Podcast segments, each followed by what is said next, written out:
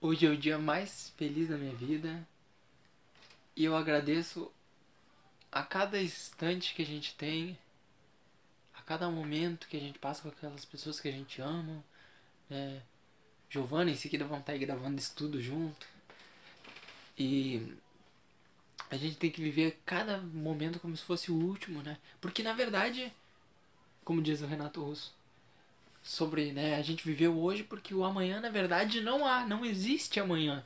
Porque tu chega, tipo assim, hoje é, vou dar um exemplo, domingo. Aí amanhã é segunda. Quando chega na segunda, o amanhã não é a segunda, já é a terça-feira e o futuro vai sempre indo. E o que a gente tem é o presente, e o que passou, passou. Falando sobre o objetivo da adoração, a lei da adoração, é o culto, cultuar, né? Os protestantes têm muito isso desse contra cultuar imagens e tal. E no espiritismo a gente também tem isso do simbolismo, mas de uma forma diferente, né? Aí fala o objetivo da adoração. O que, que é a adoração? Aí fala assim: é elevação do pensamento a Deus pela adoração. A alma se aproxima dele. Aí que fala: houve povos desprovidos de todo sentimento de adoração? A resposta é não, porque não há, não há jamais um povos né, ateu, ele sempre tem dentro de si o que ele germe. Pode-se considerar a adoração como tendo sua origem na lei natural? A resposta é que sim, ela é inata, né? A adoração tem necessidade de manifestar exteriormente? É a resposta. A verdadeira adoração está no coração. Então, nas vossas ações, né? E não no exterior. Aqui, mas a adoração exterior é útil? A resposta é sim, se ela não é uma vã simulação. Então você pode ser, ah não, que muita gente fala, não, é errado você ter o seu, que chamam de terço, pra pessoa rezar. Não é errado, a gente sabe no espiritismo que ele serve como um apoio, mas ele não é um equívoco. Mas a gente não precisa disso. Então vou, vou tentar diferenciar. Eu vou dar um exemplo. Você tem o seu quarto tá tudo arrumadinho, aí você você tá fazendo uma oração ali, aí você pensa: "Ah, não, vou botar uma música calma, vou botar um, um incenso". Você precisa daquilo para fazer oração? A resposta é não. Né? E o espiritismo é gosta muito disso porque assim, a gente não pode ficar preso porque no momento da necessidade, o que acontecia antigamente? A pessoa só conseguia rezar quando tava com aquele amuleto que chama. Ah, tô com texto. Sem aquilo ela se sentia lá. Muitas pessoas falam: "Ah, não, eu tenho azar se eu não sair com tal corrente, se eu não sair com com meu escapulário, se eu não sair com não sei o que, ficou com azar". O espiritismo diz que a gente não precisa de nada disso, não precisa. Mas ao mesmo tempo, não há um equívoco, né? Se ela não é uma simulação. Então a gente pode adorar exteriormente no sentido de que a gente pode, digamos, ele pergunta, aí fala assim: "Ah, você, ah, você vai orar em voz baixa, né?" Ou então aí ele fala aqui, a gente o certo é orar com o coração. Aí fala: "Mas se eu rezar assim, gritando, se for sincero, não tem problema." Entendeu? É algo assim, aí a gente pensa o incenso e a música ali são importantes para você relaxar? Depende, vai ser cada um, entendeu? A gente tem que sempre pensar com os olhos gigantes. O que que me faz bem? Não necessariamente faz bem para outra pessoa. A pessoa às vezes não gosta, às tem renite, tem. E, então, assim, tem gente que gosta, tem gente que não gosta. Aí a gente não pode falar, ah, não, aquilo ali é errado. Ah, não, não uso amuleto.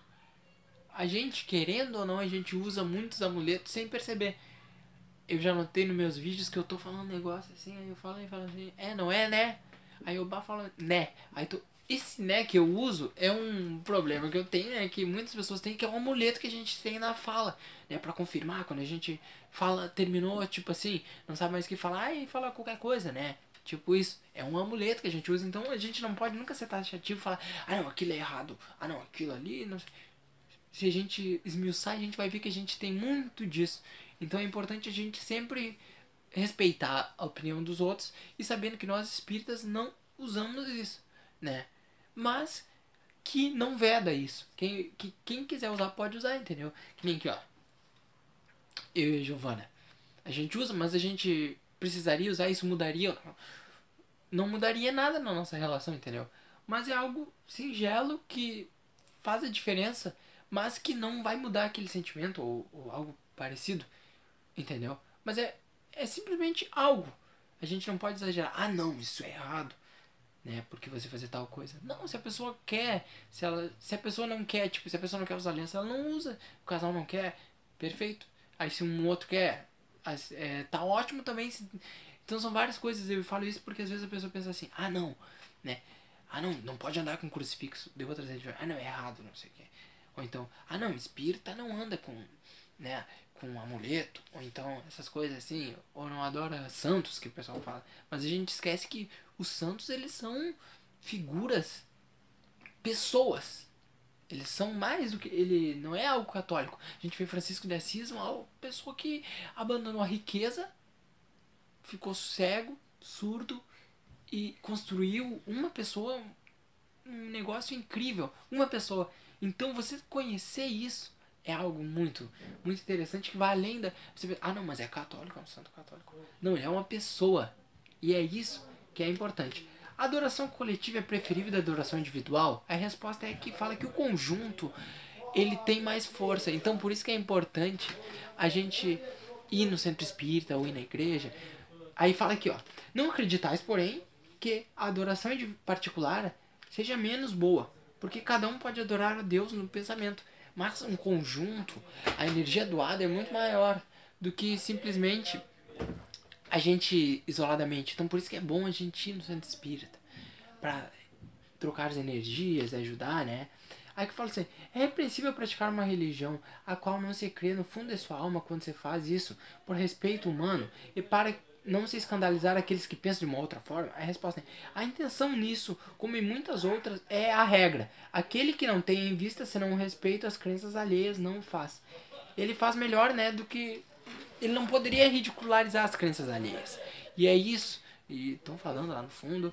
Eu já terminei a, o estudo aqui. Então é isso. Um grande abraço. Fiquem com Deus.